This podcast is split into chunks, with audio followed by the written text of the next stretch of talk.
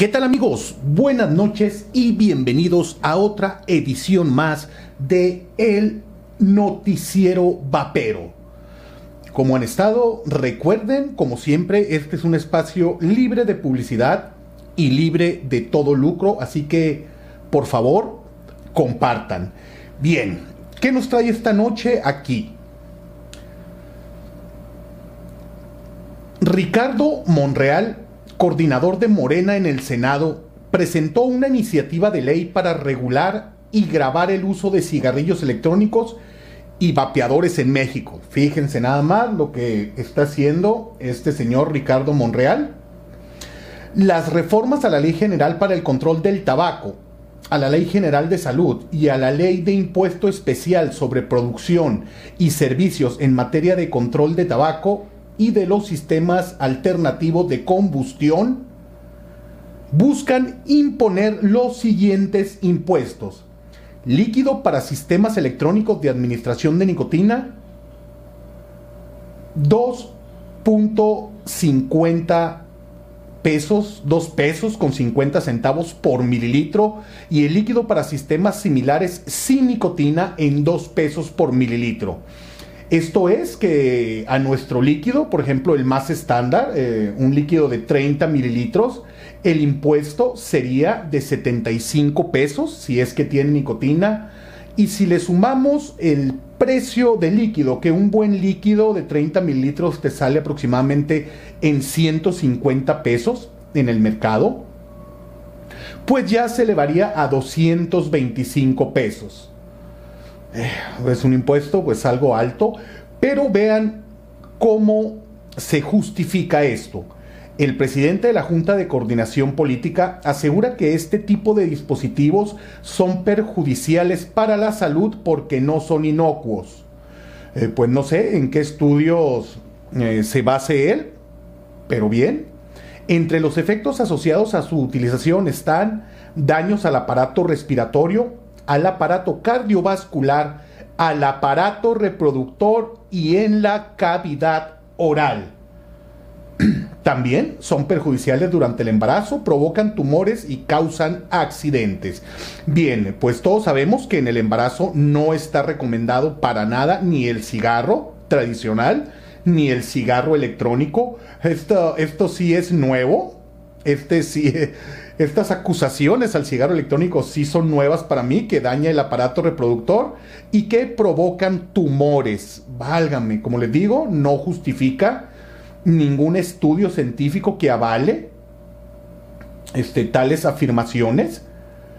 Y pues de que causan accidentes. Ahí de seguro van a meter el amarillismo de que explotan, etc, etc. Este señor, que es de Zacatecas, considera, considera perdón, que resulta evidente la necesidad de establecer la distinción y clasificación de los vapeadores y cigarrillos electrónicos. Toda vez que, al no ser productos derivados del tabaco, ahí sí está bien, hasta ahí, chequen lo que sigue, se cree que no causan afectación a la salud pública ocasionando que cada vez más población desinformada caiga en el consumo de estos productos. O sea, nos quieren nos quieren catalogar como productos de tabaco y no como la alternativa sana para combatir el tabaquismo. Esto, esto sí me desagrada, esto que diga que la población desinformada caiga en el consumo de estos productos, no. Todas las tiendas, todas las marcas, todos los productores tienen siempre la necesidad y la obligación de informar al cliente que quiere dejar de fumar.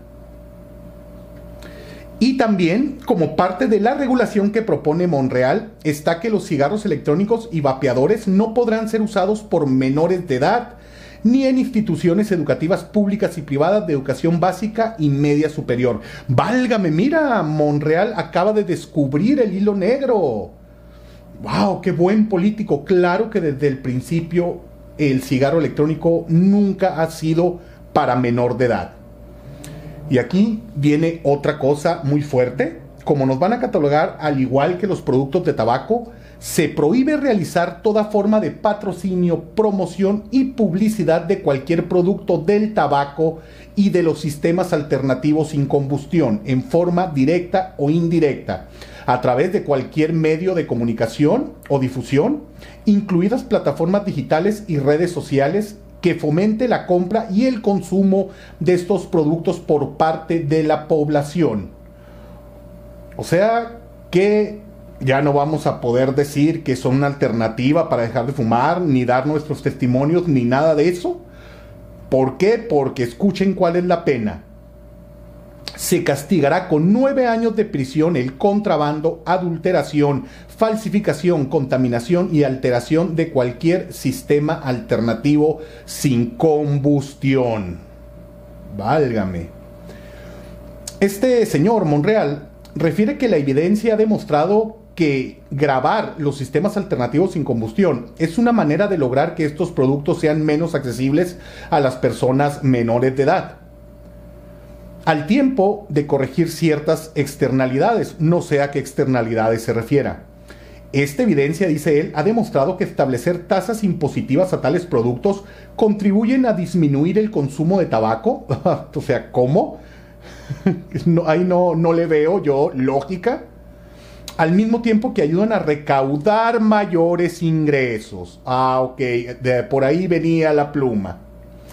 Este señor recuerda que en México opera un modelo prohibicionista sobre los llamados cigarros electrónicos y vaporizadores, el cual lejos de contribuir a contrarrestar el consumo del tabaco, ha incentivado el crecimiento de un mercado negro que impide dar seguimiento a los controles sanitarios y de calidad, dando pie a la manipulación de los dispositivos y a la inclusión de sustancias no reguladas altamente dañinas para la salud de las personas.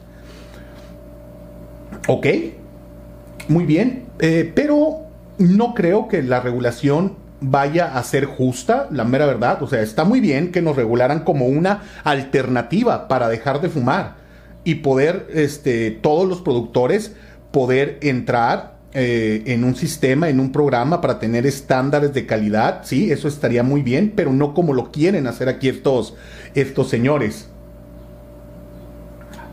El coordinador de Morena señala que actualmente existen más de 460 marcas diferentes de cigarrillos electrónicos en el mercado.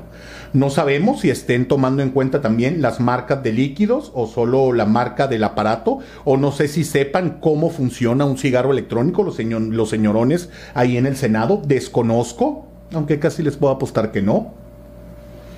Y que su uso se ha incrementado en los últimos años principalmente entre adolescentes y adultos jóvenes, debido a los diseños novedosos, socialmente aceptados y que encubren el daño y la adicción que pueden causar.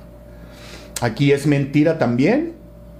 Ya vimos los estudios en Inglaterra, en Canadá, que demuestra lo benévolo que es el cigarro electrónico.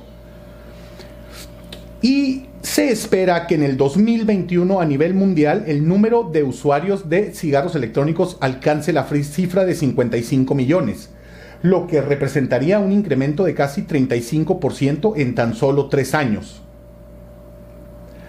Esto es según la encuesta nacional del consumo de drogas, alcohol y tabaco de 2016.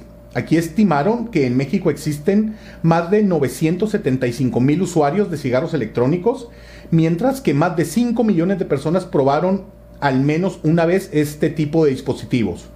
Se estima que en este año habrá alrededor de 1.400.000 usuarios. Entonces, ¿qué es lo que están buscando? Ya lo vieron ustedes con las declaraciones. Recaudar mayores ingresos. Prohibirnos como alternativa sana. Así que, señores, saquen sus propias conclusiones. Yo soy Pedro Rodríguez, buenas noches y hasta la próxima.